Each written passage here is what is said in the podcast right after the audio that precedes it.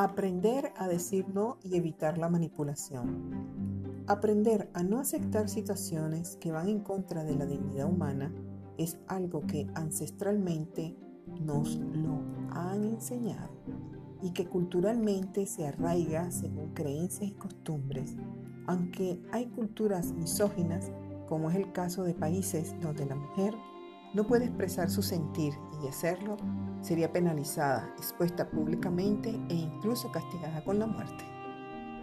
Exceptuando las situaciones descritas y de sobrevivencia, la incapacidad de decir no en circunstancias del diario vivir y convivir, el factor central de esta incapacidad es una baja autoestima y el miedo a ser rechazado o rechazada socialmente.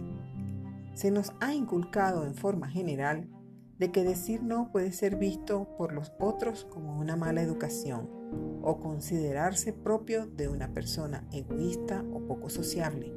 Mas es algo que hay que superar y enseñar a nuestros hijos a no aceptar aquello que va en contra de su salud y bienestar.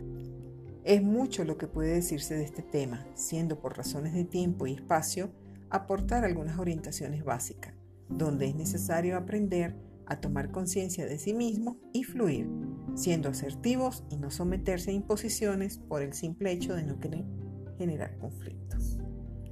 Establece prioridades entre tus necesidades y las de los demás, sin ser egoísta. Acéptate y no dependas de otros para que te acepten o para estar bien, teniendo que decirle sí cuando deseas y requieres decir no.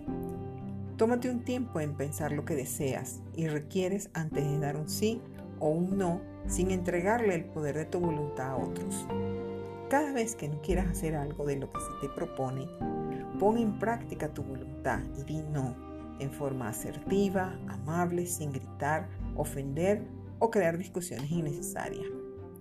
Antes de decir un no rotundo, puedes probar exponiendo otras alternativas de acción lo que será una forma amable e indirecta de no aceptar propuestas que no te agradan o que no te hacen sentir bien.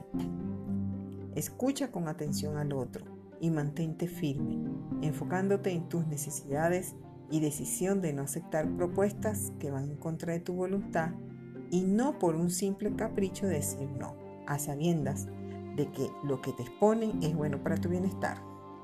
Recuerda, decir no por decirlo por llevar la contraria no es beneficioso para ti ni para los otros.